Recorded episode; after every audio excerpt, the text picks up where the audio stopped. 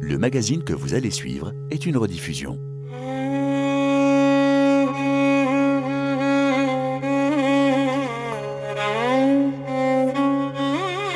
Religion du monde. Véronique Guémard. Bonjour à tous. Aujourd'hui, nous partons en Dordogne, dans le sud de la France, à la rencontre de Mathieu Ricard, moine bouddhiste, écrivain, photographe, traducteur en français du Dalai Lama, qui a passé plus de 50 années de sa vie auprès de ses maîtres spirituels dans l'Himalaya, entre le nord de l'Inde, le Bhoutan, le Népal et le Tibet. Né en France en 1946 dans une famille d'intellectuels, son père, le philosophe et journaliste Jean-François Revel, et sa mère, la peintre Yann Le Toumelin, Mathieu Ricard, alors jeune docteur en génétique cellulaire, décide de s'installer auprès de ses maîtres et de prendre les vœux monastiques pour se consacrer à la méditation et à l'étude du bouddhisme tibétain. Sous un arbre devant la maison de sa mère, qui partage sa foi, auprès de laquelle il veille depuis le début de la pandémie de Covid, il me reçoit au son des cigales en cette belle journée d'été. Ben voilà, nous sommes, je ne sais pas ce qu'on appelle comme arbre, là. ça a l'air d'être un petit chêne. en Dordogne, sur une petite colline. Nous sommes à 130 mètres d'altitude. C'est pas l'Himalaya, mais voilà. Bonjour Mathieu Ricard. Bonjour cher ami. Merci de nous recevoir euh, ici en Dordogne. Une nouvelle atmosphère qui change bien des montagnes himalayennes que vous aviez euh, lorsque vous êtes arrivé en 1967 pour la première fois pour votre première euh, immersion chez vos maîtres bouddhistes. Effectivement, oui, il y a la même tranquillité, mais pas le même paysage. Au Népal, où je vis, mon petit ermitage est à 2000 mètres et je découvre devant moi à peu près 200 km d'Himalaya avec quatre pics euh, dépassant les 8000 mètres, donc c'est un tout petit peu différent, mais la tranquillité est la même. Et je suis là temporairement pour m'occuper de ma maman qui a 99 ans, et c'est le moment d'être auprès d'elle. Mathieu Ricard, vous, vous écrivez dans votre livre Carnet d'un moine errant que vous êtes né en 1967 lors de votre premier voyage euh, dans l'Himalaya, donc à Darjeeling lorsque vous avez rencontré votre premier maître. Qu'est-ce que ça veut dire cette euh, renaissance, cette nouvelle vie? Oui, j'ai quelqu'un qui m'a dit tu t'es trompé sur ta date de naissance. J'ai hésité un peu parce que ça fait un peu born again, vous savez, le, mouvement évangéliste, euh, quand vous êtes baptisé, vous êtes rené. Parce que vous aviez déjà 21 ans. Oui, c'est vrai, exactement. C'est un gros bébé, disons. en gros, ce que ça veut dire, c'est que j'ai enfin trouvé sans une direction dans l'existence. Jusque-là, euh, adolescent, euh, comme tous les, souvent les, jeunes hommes et femmes, on, cherche un petit peu des, modèles dans la vie. en tout cas, je savais que je ne voulais pas que ma vie soit, c'est-à-dire ennuyeuse, euh, dépourvue de sens. Vous aviez commencé par une carrière scientifique, puisque vous avez étudié la biologie, donc c'est quelque chose de très pratique, euh, de très concret. Oui, alors je voulais être médecin d'abord, chirurgien, même depuis le tout petit. Mais mon père m'a dit il y a plein de médecins, plein de chirurgiens. La biologie, c'est la science de l'avenir. Je voulais faire de la physique aussi. Mais non, il faut faire de la biologie. C'est la seule fois où je l'ai vraiment écouté. Donc voilà. Mais je n'étais pas encore entré à l'Institut Pasteur. J'étais sur le point de. J'ai fini mes certificats d'université. Et à ce moment-là, j'ai vu euh, un documentaire en, cours de montage fait par mon ami, enfin l'ami de mes, parents, Arnaud Desjardins. Euh, qui s'appelle euh, Le message des Tibétains. Il avait passé six mois en Inde à rencontrer tous ces grands sages, hommes et femmes, qui avaient fui l'invasion communiste chinoise du Tibet. Il était aidé d'un interprète qui avait été fourni par le Dalai Lama. Et depuis le Bhoutan jusque, presque jusqu'au Cachemire, il a rencontré tous ses maîtres et fait ce documentaire merveilleux. Et là, quand j'ai vu ça, je me suis dit, mais c'est pas possible. Il y, a, il, y a, 20 Socrates, 20 Saint François d'Assise, euh, vivants aujourd'hui, et j'y vais, quoi. donc j'ai pris mes clics et mes claques. J'avais six mois de vacances entre, avant de rentrer à Pasteur. Et puis voilà, je suis parti en Inde. Je parlais à peine anglais parce que mon père avait la bonne idée de me faire apprendre le grec ancien, le latin, l'allemand, qui m'ont pas beaucoup servi par la suite. Mais je me suis quand même débrouillé. Je suis arrivé à Darjeeling après deux jours et trois nuits de train. Et là, j'ai rencontré effectivement plusieurs maîtres, dont particulièrement Kangyo Rinpoche. Et en arrivant à sa présence, extrêmement d'une simplicité extraordinaire, mais en même temps, une qualité d'être, je sais pas, c'est difficile à décrire, toujours les mots manquent, mais une sorte de, de paix, de solidité. Il était à la fois comme une montagne, mais une montagne pas qui vous écrase, mais une montagne de bienveillance, de sagesse, de présence tranquille. Les moments passés dans cette espèce de silence extraordinaire. On avait l'impression qu'on avait envie de se mêler à l'ensemble de ces personnes.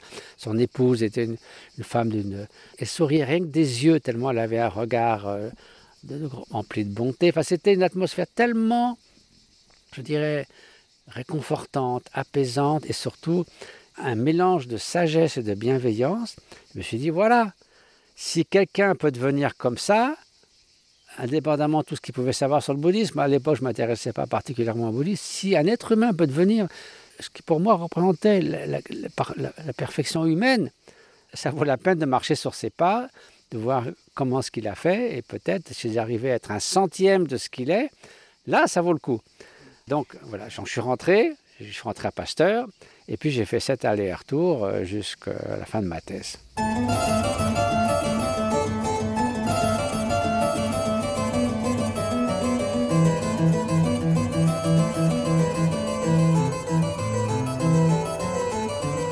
Alors, vous êtes revenu en France, vous avez euh, fait vos études, vous avez travaillé avec euh, François Jacob, prix Nobel de médecine, et puis vous êtes diplômé, et là, vous décidez finalement de, tout plaquer et de retourner auprès de ce maître que vous aviez découvert à Darjeeling. Qu'est-ce qui vous a fait euh, basculer, faire ce choix? Ça peut paraître dramatique comme changement de passer de l'Institut Pasteur et d'un appartement parisien un petit ermitage de 9 mètres carrés sans eau, sans électricité, sans chauffage, etc. Mais en fait, c'est pas du tout, c'est pas un saut dans l'inconnu, c'est pas euh, une décision absolument on se réveille le matin, je savais, je pars. C'est plutôt un mûrissement lent. Et heureusement que justement que j'ai pris ces six ans de, temps de mûrissement pour pas faire une décision prématurée. Ça aurait été, à mon avis, une, erreur. Et mon père, qui m'ont éduqué, qui ont fait des sacrifices pour moi, m'en aurait voulu. Et François Jacob, qui venait juste de m'embaucher, je pars au bout de six mois, c'est pas sérieux, quoi. Et puis j'avais une sorte de responsabilité vis-à-vis -vis de tout ça. Donc et c'était beaucoup mieux comme ça. Donc j'ai fait six ans de, thèse, de recherche, en allant chaque été à Darjeeling auprès de Kangyo Rinpoche. Donc là, les choses avançaient tout doucement. Lui-même, euh, Kangyo Rinpoche, vous avez dit qu'il fallait mûrir votre décision. Vous avez dit aussi de ne pas vous précipiter. Il m'a dit c'est bien de terminer ce qu'on a entrepris et après tu verras, le moment sera venu. Donc effectivement, c'était très sage comme conseil. Au fur et à mesure que je retournais là-bas, je me rendais de plus en plus compte que effectivement ça comptait, c'était devenu au centre de, ma vie, de mes préoccupations, de ce qui me passionnait, de ce que j'avais envie de faire. Euh, je pensais euh, faire des recherches sur la division cellulaire d'une bactérie, euh, du colibacille. c'est formidable, mais si vous voulez, pour moi, savoir comment devenir un meilleur être humain, je pensais que bon, ça, m'intéressait un peu plus dans l'immédiat. Donc, au bout de, quand j'ai fini ma thèse, j'ai dit à François Jacob, qui s'en doutait un peu, que finalement j'allais faire mon postdoc dans l'Himalaya. Mais j'ai publié tous les papiers, tout le monde était content, on a fait la thèse, on a, bu un pot. J'ai une seule photo de, 6 ans à l'Institut Pasteur avec deux laborantines, mais euh, on ne faisait pas des photos à tout bout de champ. Et votre père, comment a-t-il pris la nouvelle? Alors mon père, Jean-François Revel? Oui, donc mon père, alors j'ai appris ça en, en marchant dans une forêt. Alors d'abord, il y avait un silence pesant. Ensuite, il a dit, mais comment tu vas vivre? Bon, on verra bien. C'est vrai que j'ai vécu avec trois fois rien, je vois l'équivalent de 50 euros par mois pendant quelques années. Il a eu la, grandeur d'âme de ne pas faire de drame. Moi, j'ai horreur des drames. Mais je sais par son ami Olivier Todd que quand mon papa était mourant et son grand ami était là, on était tous les deux à son chevet pendant quelques jours au Kremlin Bicêtre. Il m'a dit, tu sais, quand il, il a annoncé que tu partais, il est venu chez moi et il a pleuré. Donc ça quand même, il cachait ses émotions, mais ça lui a fait quelque chose. Et puis, comme il a dit plus tard, quand on a fait notre dialogue, dit, bah, Mathieu avait 26 ans, c'est un adulte, il peut faire ses choix de vie. Et puis après, il a vu qu'il est venu me voir à Darjeeling, donc il a vu que je ne fumais pas la moquette et tout allait bien. Et donc il a été rassuré. Euh, il a rencontré quand je Rinpoche, dont je me réjouis beaucoup. Et puis peu à peu, j'ai commencé après à imprimer des livres, euh, des livres, des textes anciens. Euh, Je suis devenu interprète du Dalai Lama. Donc, si vous voulez, qu'est-ce que des parents peuvent souhaiter de mieux pour un enfant qu'il soit heureux de faire ce qu'il fait Il y a tellement de parents qui se désolent. Leurs enfants sont déprimés, qui parlent dans tous les sens. Ils bien content et du coup, voilà, ça va.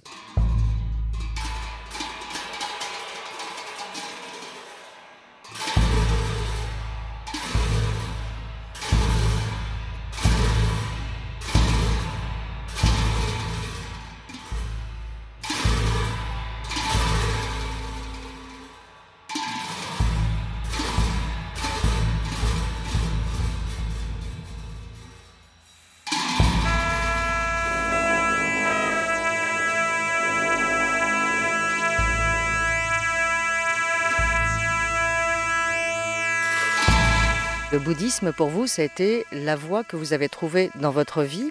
Qu'est-ce que c'est le bouddhisme pour vous? Comment est-ce que vous pourriez euh, l'expliquer à nos auditeurs? Oui, alors si vous voulez, au début, c'était vraiment le fait d'avoir ces personnes de cette qualité-là. Au début, c'était vraiment, il me donnait des conseils de pratiques contemplatives, de vie spirituelle, qui étaient bien sûr du bouddhisme. Mais si vous voulez, je n'ai pas appris la philosophie bouddhiste dès le départ. Pour un certain nombre d'années, quand Jean Baché m'a dit maintenant, ça serait bien que tu étudies un peu, comme je commençais à apprendre le tibétain, que ça te permettra de clarifier beaucoup de concepts, de dissiper des hésitations ou des doutes. Donc je me suis mis à étudier, j'ai vu l'incroyable richesse de ces textes philosophiques. Mon maître avait amené 50 ballots de livres, c'est la seule chose qu'il a amené, c'est des livres, des livres, c'était si important. Dans des, euh, des grandes sacoches en cuir. En cuir qui, la pièce était toute petite, elle devait faire 4 euh, mètres sur 4, mais il y avait 50 cm d'épaisseur du plancher jusqu'au plafond tout autour de ces livres, et donc c'est ce qu'il y a de plus précieux. C'est la, la littérature classique la plus riche après le chinois et le sanskrit, avant même le japonais. Hein. Et donc c'est en grande partie des textes philosophiques. Donc quand j'ai découvert ça, évidemment, c'était une, immense richesse et qui, pour moi, m'a toujours apporté une immense satisfaction intellectuelle et je continue encore à étudier maintenant.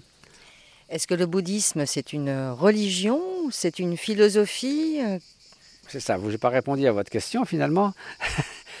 Mon père me l'a posé aussi. Le Dalai Lama répond de cette façon. Il dit, voilà, les philosophes disent non, c'est une religion les religions, surtout les religions du livre, les gens théistes, disent Ah non, c'est pas une religion, il n'y a pas de Dieu créateur. Donc il dit Pauvre bouddhiste, il se retrouve assis entre deux chaises. Mais, dit-il, ça peut permettre de faire un pont. Donc en gros, c'est les deux, mais c'est surtout et essentiellement un chemin de transformation qui a des éléments religieux, qui a des éléments philosophiques extrêmement profonds, pour passer de l'ignorance ou de la confusion mentale à la connaissance, c'est le but principal. Et ce faisant, passer d'être d'une addiction en cause de la souffrance, être pris dans le, le manège incessant et sans cesse répété de la souffrance et de ses causes, et de s'émanciper des causes de la souffrance. Donc c'est deux processus qui vont ensemble.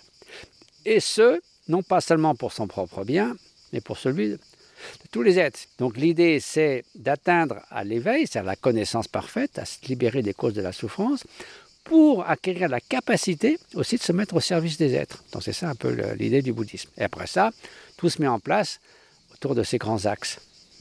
Mais comment on arrive à atteindre cette perfection qui est de s'émanciper de soi pour euh, aller vers le bien des autres? Vous parlez de l'altruisme, vous parlez euh, de euh, la compassion, l'empathie. Alors l'oubli de soi, ça, ça fait un peu, disons, c'est terme assez psychologique. Ça fait un peu développement personnel. En fait, tout ça est basé sur une juste compréhension de la réalité des choses. Et un des principes du bouddhisme, c'est de combler le fossé entre les apparences et la réalité.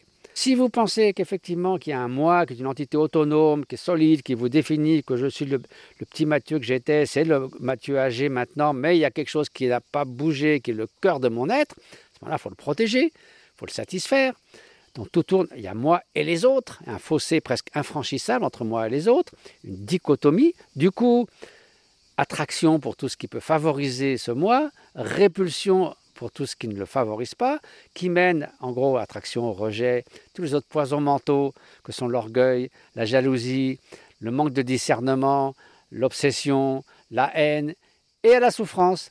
Donc ce n'est pas juste une idée philosophique, ça, une idée fausse se réifier le moi amène à la souffrance. Donc, c'est, vous voyez la démarche du bouddhisme. quand j'ai dialogué avec euh, Trinh Tran sur l'astrophysique, un cosmologue euh, vietnamien, il a écrit des livres magnifiques et on a fait notamment un livre qui s'appelle L'infini dans la paume de la main. Donc, si vous voulez, on est arrivé à l'idée que l'interdépendance était vraiment, aussi bien du point de vue de la physique, notamment de la physique quantique, la globalité des phénomènes, l'interdépendance était au cœur de la. C'était décrivait le mieux la réalité. Mais pour un pratiquant, si, si l'impermanence, vous êtes habité par ce concept et ainsi que celui de l'interdépendance, ben vous n'allez pas vous attacher à outrance à votre montre, à votre maison, à votre propre corps qui change tout le temps. Il ne faut pas que ça change, il ne faut pas que ces relations euh, humaines changent, c'est pas possible, il faut que ça reste comme ça. Du coup, c'est de la frustration et de la souffrance. Si on comprend l'impermanence, ben la mort, c'est un, moment de la vie, c'est un processus normal. Bon, c'est triste, bien sûr, ça peut être dramatique, mais en même temps, ce n'est pas quelque chose d'aberrant qui ne devrait pas être. Il n'y a pas une révolte contre le cours des choses.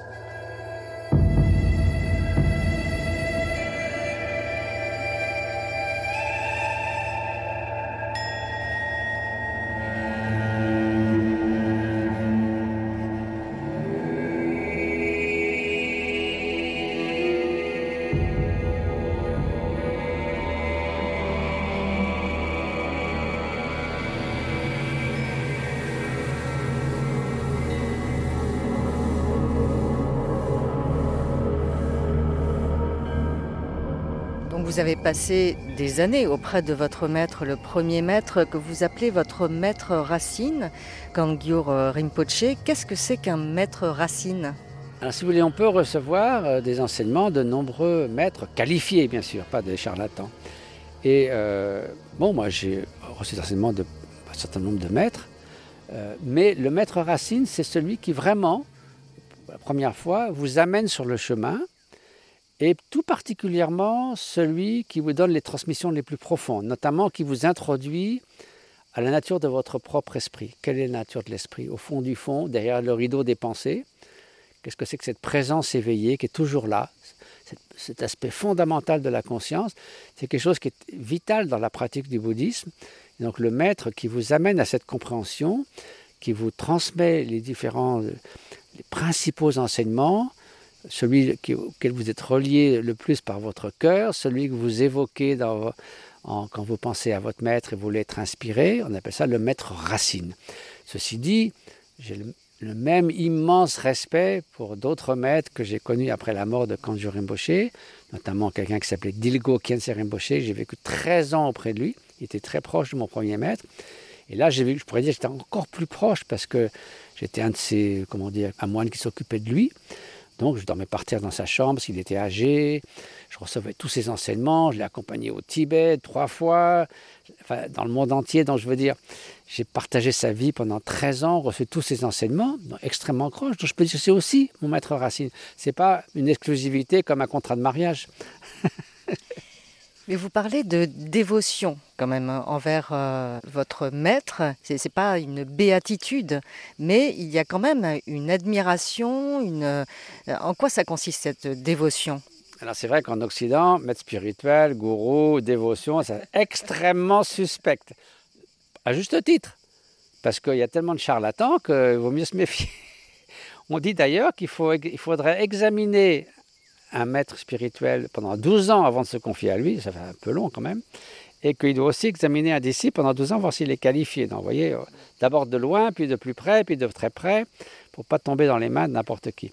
Alors, oui, dévotion, c'est plus que le respect, c'est un élan du cœur vers quelqu'un, vous avez une telle admiration. L'admiration, c'est comme l'émerveillement, c'est quelque chose qui vous élève c'est pas une exaltation, mais c'est, c'est plus grand que vous. Ça vous ouvre le cœur à, à l'ensemble des êtres, de l'univers. Ça fait venir à la surface le meilleur de vous-même. Et donc, c'est un mélange d'admiration, d'un modèle, on peut dire un amour, on aime son maître spirituel, mais qui est de reconnaissance aussi de réjouissance d'avoir rencontré une telle personne, d'avoir reçu des enseignements aussi précieux. En fait, c'est une immense gratitude et aussi une forme de respect pour tout ce qu'on n'a pas encore accompli, réalisé, compris. Par exemple, la dévotion pour le Bouddha, c'est de dire voilà, c'est pas un prophète, c'est pas un Dieu incarné, c'est même pas un saint, c'est un, un, être éveillé. Donc, son éveil, c'est un idéal. Donc c'est normal que j'ai un immense respect, une immense aspiration, une sorte de, souhait intense de progresser euh, dans cette direction.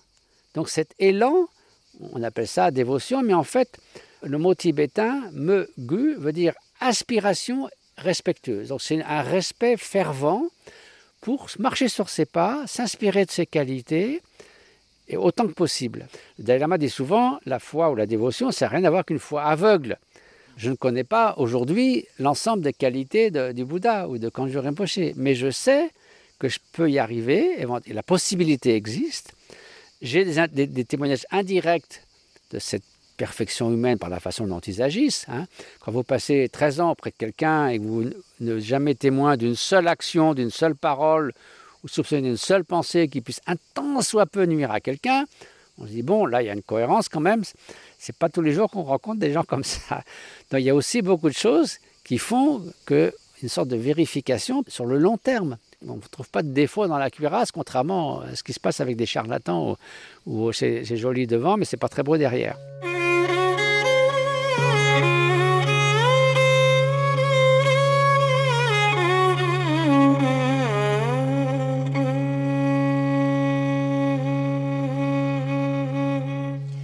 Avec votre deuxième maître, vous avez pu euh, réaliser de nombreux voyages, donc au, au, Bhoutan, le Népal et puis le Tibet en 1985. Oui, c'est vrai que tous les grands maîtres tibétains, une bonne partie avaient pu pris refuge en Inde. Mais c'est vrai que le Tibet, bon, c'était un endroit mythique. Je pensais, je n'étais pas sûr de pouvoir y aller. Il faut, faut, dire aussi que le Tibet était totalement fermé entre 1959, l'invasion du Tibet, jusqu'au début des années 80 la mort de Mao Tse-tung en 79, il n'y a pas un voyageur, pas un journaliste, pas un observateur étranger qui soit rentré au Tibet. Je me rappelle en 1980, une lettre est arrivée d'un Tibétain à sa famille en Inde. Une lettre. La première fois depuis 20 ans qu'une lettre arrivée du Tibet. Vous vous rendez compte? Elle a été photocopiée partout. Moi, je l'ai vue. Elle est arrivée chez Kensei Rinpoche. Une lettre est arrivée du Tibet. Donc, c'était une sorte de mur du, du c'est pas le rideau de fer, c'est le mur du silence. Mais la répression avait été terrible. Et un génocide silencieux, puisque comme un million de Tibétains sur six sont morts, mais c'est passé euh, à l'as parce qu'il y avait des fausses communes, auprès des camps de, des camps de travaux forcés. Mais voyons, personne n'a documenté ça. Simplement, après, statistiquement, quand on a, ils ont demandé partout aux familles causées par du camp quand, combien de personnes, etc., ça fait à peu près un million de morts sur, sur ces 20 ans.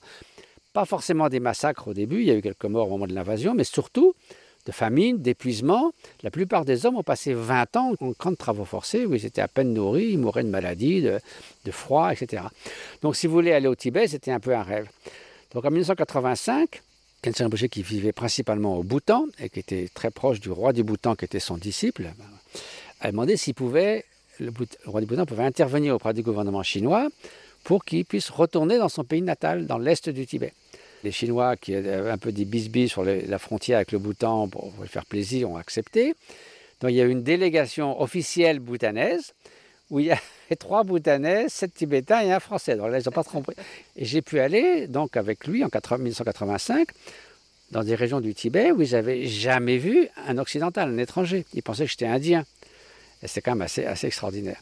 Et là, un, un accueil absolument. On arrive une fois en haut d'un col, on débouchait, on allait vers un monastère, il y avait mille cavaliers qui nous attendaient. Vous voyez, c'était pour eux, c'était comme si le soleil se levait de nouveau après 30 ans d'oppression. Ça commençait à s'ouvrir un peu après la mort de Mao Tse-tung. Il y a une forme de renaissance. Et c'était extraordinaire qu'un maître de ce calibre puisse revenir au Tibet. Donc pendant trois mois, il a été accueilli partout, il a donné des enseignements. Enfin, c'était, c'était tellement intense, émouvant. Les gens étaient en pleurs, ils venaient le voir, il lui racontait ceux qu'il connaissait d'avant. En quelques minutes, il leur disait voilà qui était vivant, qui était mort, qu'est-ce qui leur était arrivé. Alors il réconfortait tout le monde. Enfin, c'était extraordinaire. Et puis en, tout, après ça, j'ai je suis allé euh, plus de 20 fois au Tibet. Donc euh, maintenant, c'est un peu plus difficile, mais à cause de la situation politique. Mais j'ai pu y aller 20 fois, et notamment à partir de 1999, commencer des projets humanitaires. Nous avons construit avec Karuna cette chaîne qui, n'existait pas encore à l'époque, mais c'était la continuité de ça. Donc l'association humanitaire que vous avez créée C'est ça, je l'ai créée en 2000, mais elle a officiellement existé en 2004. Déjà, on avait fait 40 projets au Tibet. En tout, on a fait 25 euh, dispensaires, 25 écoles, 18 ponts, euh, des, endroits pour les personnes âgées. Donc, on a commencé au Tibet. En tout, on a fait 80 projets. Tout ça sous le manteau, parce que la personne reliait les, différents projets. On était très discret. Puis maintenant, donc, on a surtout nos activités en Inde et au Népal. Euh, et aujourd'hui, on aide 500 000 personnes par an dans le domaine de la santé, de l'éducation, des services sociaux, etc.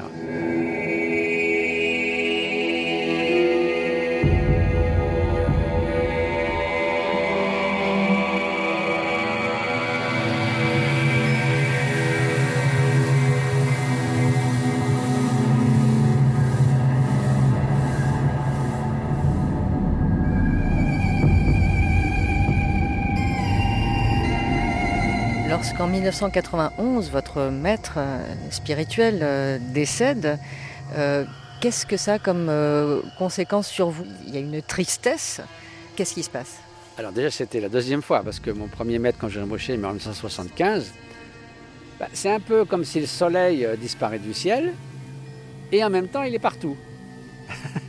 C'est-à-dire qu'il n'est plus là physiquement, mais il est, alors c'est pas une obsession, hein, c'est pas, pas ce genre de choses, c'est qu'il est présent dans, dans notre cœur et nos pensées. Donc où qu'on regarde finalement, ben, il est toujours là. C'est plus qu'un être cher qu'on regrette avec nostalgie, c'est quelqu'un qui continue à vous inspirer par son souvenir, par ses enseignements, par tout ce qu'il vous a donné. Il y a une immense gratitude d'avoir pu rencontrer quelqu'un comme ça. Moi, j'ai d'avoir fait des portraits de lui parce que finalement, à part les enseignements écrits, c'est un, peu le meilleur témoignage. Moi, j'ai vu des gens qui, en regardant un visage de ces maîtres, ça les a profondément inspirés à vouloir rencontrer certains d'autres. Pour moi, il est toujours dans mon cœur, ça ne change pas. Et puis là, physiquement, ça fait quand même une différence. il y a une immense euh, tristesse, mais c'est pas. On se dit, ah, quelle chance j'ai eu de pouvoir rencontrer quelqu'un comme ça, c'est surtout ça.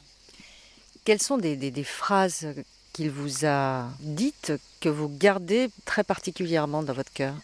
Bah, Vous savez, c'est très vaste l'enseignement, mais en gros, c'est quand même, euh, d'une part, ne pas se laisser prendre par les préoccupations mondaines, c'est-à-dire le, gain et la perte, le plaisir et le déplaisir, la renommée et l'anonymat, la louange et la, critique, euh, d'aller à l'essence, extraire la quintessence de la vie humaine, pas la dilapider comme si ça avait aucune valeur, parce que elle peut paraître longue, mais en fait, elle, passe comme un geste. Hein. Moi, j'ai 76 ans, j'ai l'impression que je suis en droit de l'université. Je n'ai pas eu d'enfant, je ne suis pas grand-père. Pour moi, c'est en ligne droite, euh, ça passait très vite. Hein. Et, ce qui me reste à vivre va passer tout aussi vite.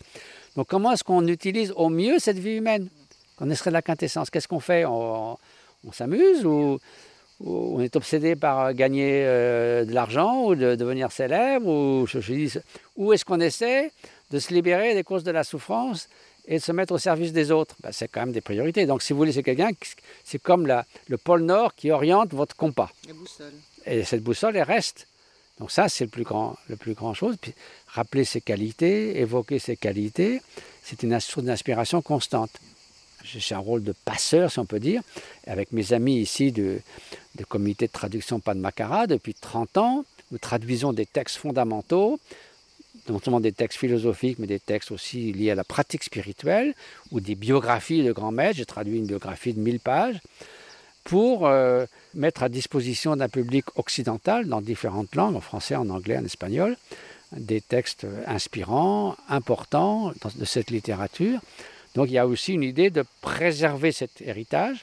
J'ai photographié 40 000 documents sur l'art himalayen, tibétain principalement, mais aussi au Bhoutan que j'ai mis à disposition de tous les, musées ou des personnes qui souhaitent les avoir.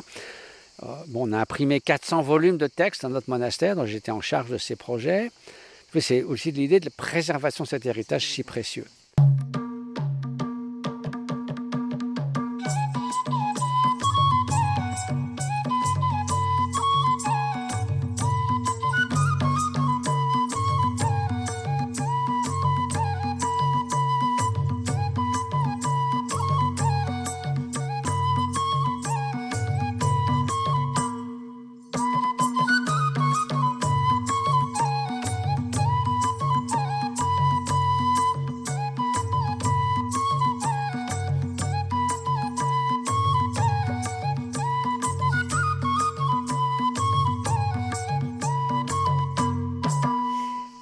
1997, vous publiez un livre de conversation avec euh, votre père, Jean-François Revel, euh, le moine et le philosophe, qui est un succès incroyable.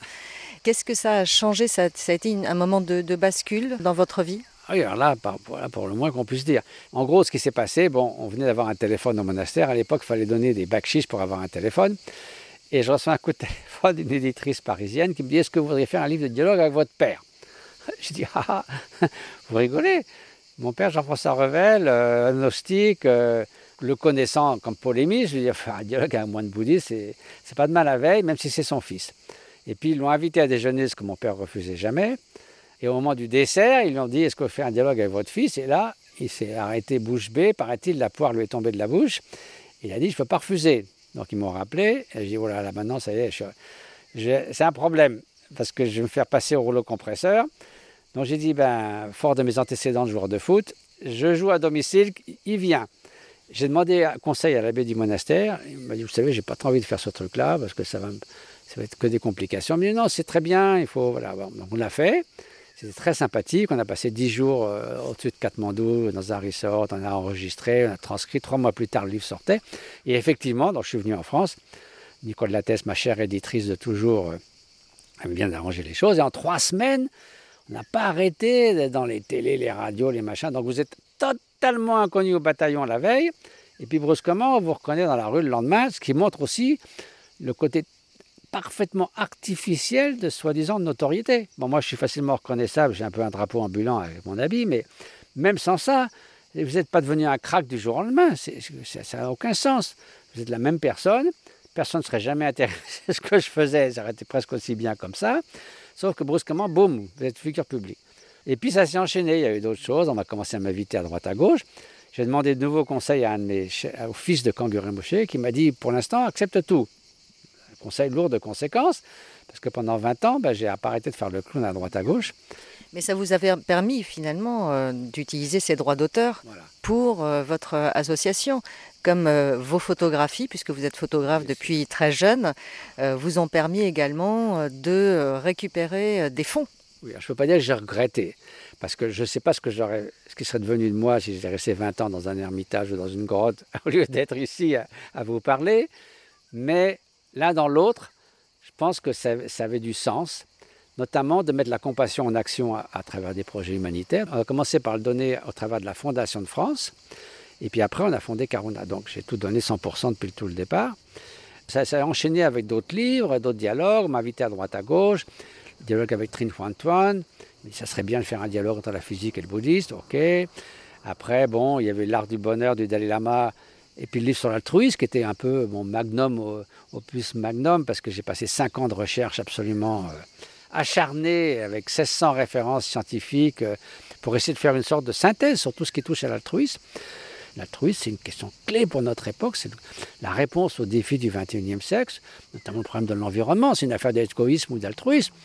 Si vous voulez, c'est l'idée que l'égoïsme ne peut résoudre aucun des défis du XXIe siècle. C'est très frustrant d'être un scientifique de l'environnement aujourd'hui parce que ils savent ce qu'il faut faire, mais les hommes politiques ne sont pas prêts à les suivre, ou ils disent oui, mais du bout des lèvres, et ça ne fonctionne pas. Et pourtant, vous, vous l'avez vu, euh, au Tibet, puisque vous êtes allé plusieurs fois au Tibet, et vous avez vu cette évolution négative de euh, ces glaciers qui fondent. Ah bah, c'est clair, hein, sur 30 ans, quasiment, je ne sais pas combien, en 85, ça fait, ça fait bientôt 40 ans que j'étais au Tibet, on dire l'Himalaya devient noir. Vous savez, le, Tibet, c'est le troisième pôle. Il y a 2000 ou 3000 glaciers qui fondent plus vite que les deux autres pôles. Rien qu'au Népal, il y a 2000 lacs en tout genre, grands et petits, qui n'ont pas de nom parce qu'ils n'existaient pas il y a 30 ans, aux régions glaciaires. Donc, si vous voulez, c'est vraiment euh, catastrophique. Hein. Et il faut dire que 25% de l'humanité est nourrie par les grands fleuves qui viennent du Tibet. Donc, tout ce système-là capote. Les conséquences sont, sont, terribles. Voilà, ben, pourtant, on ne fait pas grand-chose, quoi, c'est ça.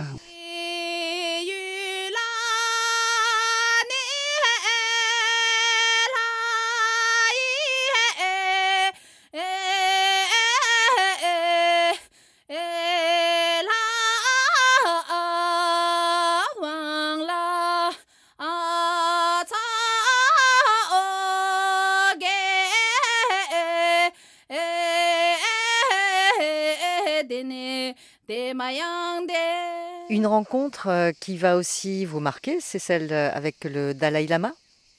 Quand est-ce que vous le rencontrez et qu'est-ce qu'il vous inspire? Ah oui, donc le Dalai Lama, en fait, euh, aimait beaucoup mon deuxième maître, Diego Khyentse Rinpoche, et il le considérait comme un de ses maîtres spirituels. donc j'ai pu rencontrer le Dalai Lama assez tard, finalement en 1980, donc pas mal d'années après avoir été en Inde et donc aussi dans son intimité, puisque toute la journée, ils étaient ensemble avec mon maître, donc on n'était pas toujours là toute la journée, mais on venait le matin, des fois on restait un peu, donc on est devenu assez euh, proches, disons. C'était évidemment merveilleux de voir d'abord qu'ils rivalisaient d'humilité l'un avec l'autre, au lieu de rivaliser comme deux pontifs qui, à qui ça serrait le plus haut, c'était à qui ça serrait le plus bas. Et puis en 1989, juste avant que le Dalai Lama aille recevoir le prix Nobel de la paix, il était à Paris, j'étais à Paris, et donc je suis allé le voir, et puis il m'a dit, ben, écoute, puisque tu es là, euh, d'habitude je parle en tibétain ou en anglais, puis il y a quelqu'un qui traduit. Euh, si je parle en tibétain, je traduis en, anglais, puis en français, ça fait deux Donc tu es là, tu traduis pour moi. Je suis un interprète. Donc j'ai servi d'interprète, on a été, il a eu ce prix de la mémoire, on a été voir Jacques Chirac à la mairie, des choses comme ça. Et finalement, de fil en aiguille, ben, je suis redevenu son interprète français qui m'a permis de vivre dans son intimité plusieurs fois par an lorsqu'il venait euh, en France, en Belgique, au Canada, français, etc. Qu'est-ce qu'il dégage de particulier, le Dalai Lama? Effectivement, c'est un peu mystérieux. Comme disait Desmond Tutu, une fois, ils allaient tous les deux euh, dans un grand stade euh, aux États-Unis, à Seattle, pour parler de la compassion, etc. Et on leur dit dans la voiture qu'il y a 30 000 personnes qui les attendent. Alors Desmond Tutu se tourne vers le Dalai Lama et lui dit Pas mal pour quelqu'un qui parle à peine anglais, puisqu'il le plaisantait beaucoup. Si vous voulez, le Dalai Lama, c'est la force de la qualité de la personne. C'est un cœur immense qui est immédiatement perçu comme cela. Et c'est ça que je trouve dans le Dalai Lama, c'est cette cohérence incroyable. Il est exactement le même avec la, personne qui nettoie dans le couloir à son hôtel. Je le vois, il le prend dans ses bras, il lui demande comment elle va, que euh, une heure plus tard avec un chef d'État. Il voit un être humain exactement pareil, c'est pas artificiel, c'est ce qu'il est. Euh, et ça, c'est formidable. Et c'est un bain de jouvence spirituel à chaque fois que je peux passer comme ça une semaine avec lui. Mais comment va-t-il? Écoutez, il va bien. Il voyage plus. Il a 86 ans. Mais euh, il est très content parce qu'avec les moyens modernes, il pouvait euh, faire des dialogues avec des personnes dans le monde entier. Et là, il, va, recommence à, rencontrer des gens. Et ça fait trois ans, donc j'ai pas eu le, la merveilleuse opportunité de le voir, mais je, pense que je vais avoir l'occasion au, mois d'octobre. Une rencontre avec des scientifiques, justement. Euh, donc, je m'en réjouis beaucoup de cela. Mais il va bien, en gros. Bon, il a mal au genou. Euh, alors, il disait au début, j'ai mal à un genou. L'autre genou était jaloux, maintenant j'ai mal aux deux genoux. Et il dit maintenant, ça prouve scientifiquement que le Dalai Lama n'a pas de pouvoir de guérison. Sinon, j'aurais commencé par mes genoux. Il a toujours essayé euh, de demander, en tout cas au gouvernement chinois, la possibilité de considérer euh, le Tibet comme une entité autonome et pas de revendiquer une euh, quelconque indépendance. Et ça n'a jamais été entendu. Il y a une souffrance énorme. Bah oui, ça fait 60 ans qu'ils sont occupés. Là, en ce moment, ça, ça, s'aggrave, parce que ça s'aggrave partout en Chine, hein, c'est pas que le Tibet. Hein. Ce que dit Dalai Lama, c'est pas la question du retour du Dalai Lama au Tibet, ça n'a pas d'importance. C'est le sort de 6 millions de Tibétains, de la culture bouddhiste tibétaine. Il dit même pas de la religion, de la culture bouddhiste, qui est une non-violence. Non-violence vis-à-vis des êtres humains, des animaux, de l'environnement. Il y a toute une culture qui est précieuse et qui, comme il dit, fait partie non pas de l'héritage de 6 millions de Tibétains, mais de l'héritage mondial. On voit bien avec la, richesse philosophique et autres, que c'est n'est pas seulement, euh, ça ne concerne pas simplement 6 millions de Tibétains. Aujourd'hui, c'est son anniversaire, l'anniversaire du Dalai Lama. Nous sommes le 6 juillet. Ah, oui, tout à fait. Ben, écoutez, je souhaite plein de, plein de bonnes choses. Alors, il avait dit, euh, l'année dernière, il nous avait demandé de faire une petite vidéo, euh, tous ses disciples et moi en tant qu'interprète. Donc, comme il avait dit qu'il espérait vivre 113 ans. Alors, j'ai fait une petite vidéo en disant votre sainteté. Veuillez prier pour que quand vous aurez 113 ans, je sois encore là pour vous souhaiter bon anniversaire.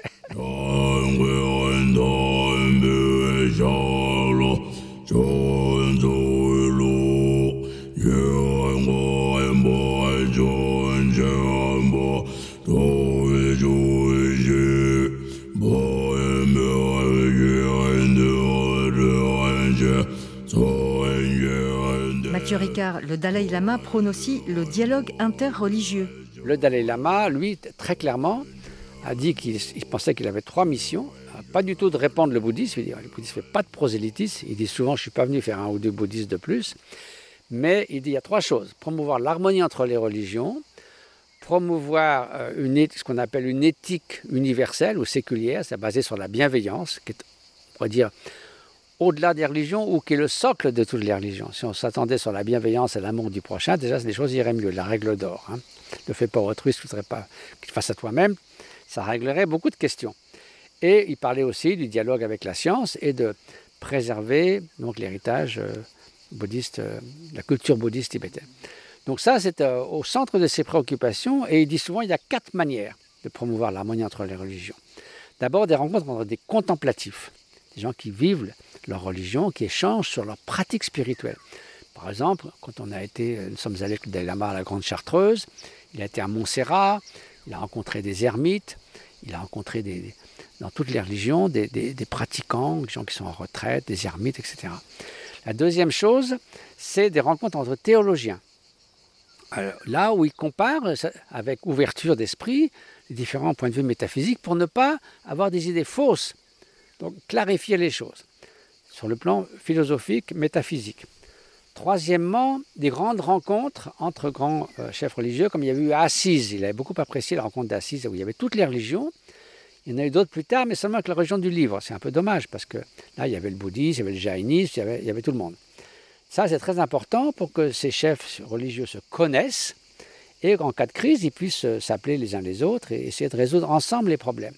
La quatrième, il dit, c'est de faire des pèlerinages ensemble, d'aller à la Mecque, si c'est possible, là ça n'a pas été le cas encore, d'aller au mur des lamentations à Jérusalem. Le Dalai a été à Lourdes, il a été à Fatima, il a été à la Kumbh en Inde. Il dit parce que quand on va en pèlerinage, on abandonne nos préjugés, on va pour se relier à quelque chose qui vous inspire et on y va avec des bons sentiments. On n'y va pas rempli de veine, etc.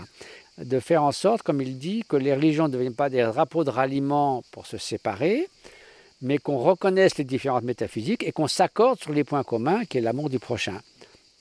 Et donc, qu'il appelle la pluralité des vérités uniques. Il y a des dispositions diverses. Les différentes religions correspondent à ces dispositions diverses. Et c'est une erreur de dire qu'il y en a une qui est bonne et toutes les autres sont mauvaises.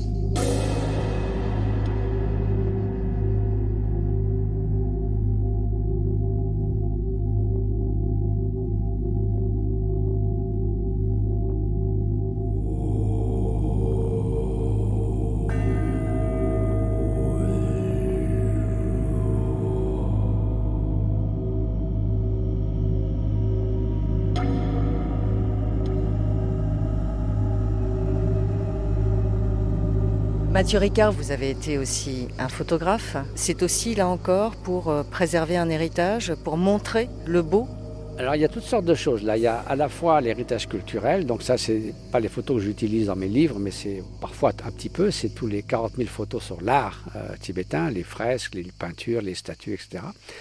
Puis il y a aussi le témoignage de ce que c'était ces grands maîtres spirituels, du monde qui les entourait. Qu'est-ce que c'est de retourner au Tibet après, vous met retourner après 30 ans d'exil, vous avez 1000 cavaliers, c'est quand même pas mal pour la photo. Il y a tout cet aspect himalayen. Donc j'ai fait la plupart de mes livres sont sur l'Himalaya, sur la vie des maîtres, sur le monde qui les entoure. Et puis après, j'ai un peu débordé de, de l'Himalaya. Il y a beaucoup de choses sur la souffrance, la misère, l'exploitation. On tombe dans le syndrome du mauvais monde. On perd confiance dans la nature humaine. Donc je dis, il faut quand même montrer la beauté chez l'être humain.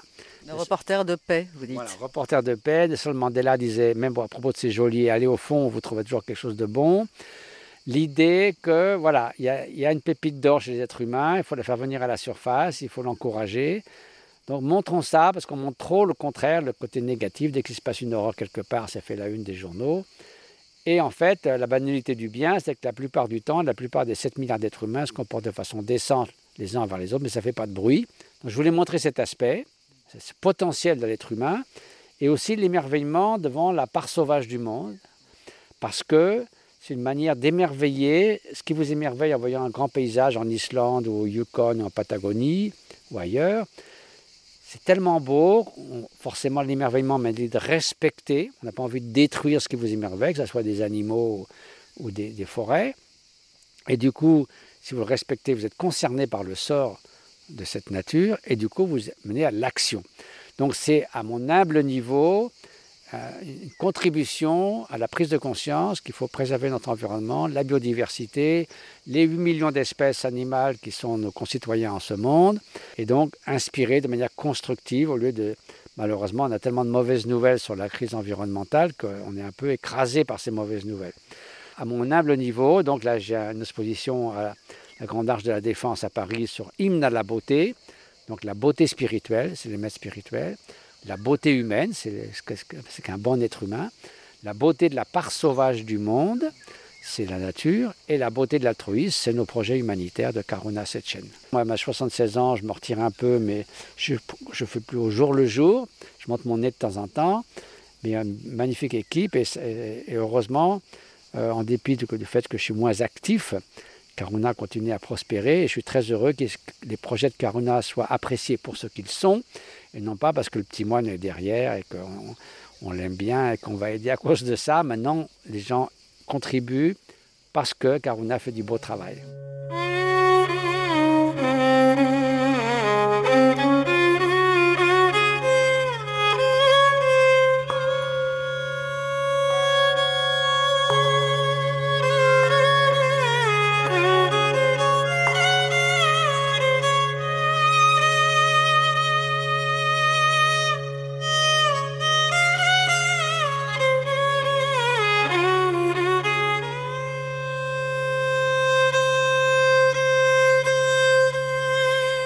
Ricard, vous êtes aujourd'hui en Dordogne.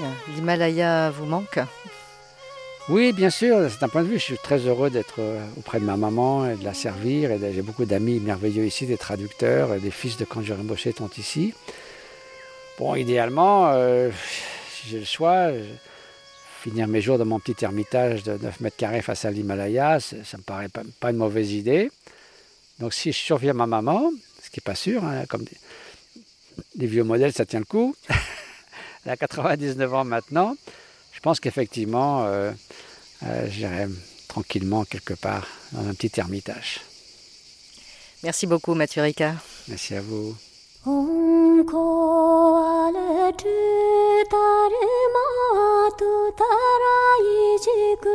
C'est la fin de cet épisode de Religion du Monde en compagnie du moine bouddhiste Mathieu Ricard qui a généreusement partagé avec nous ce chant tibétain. Entretien en Dordogne par Véronique Guémard, réalisation Guillaume Buffet. Vous pouvez réécouter cette émission sur le site rfi.fr, en podcast, sur Twitter et Facebook. À la semaine prochaine.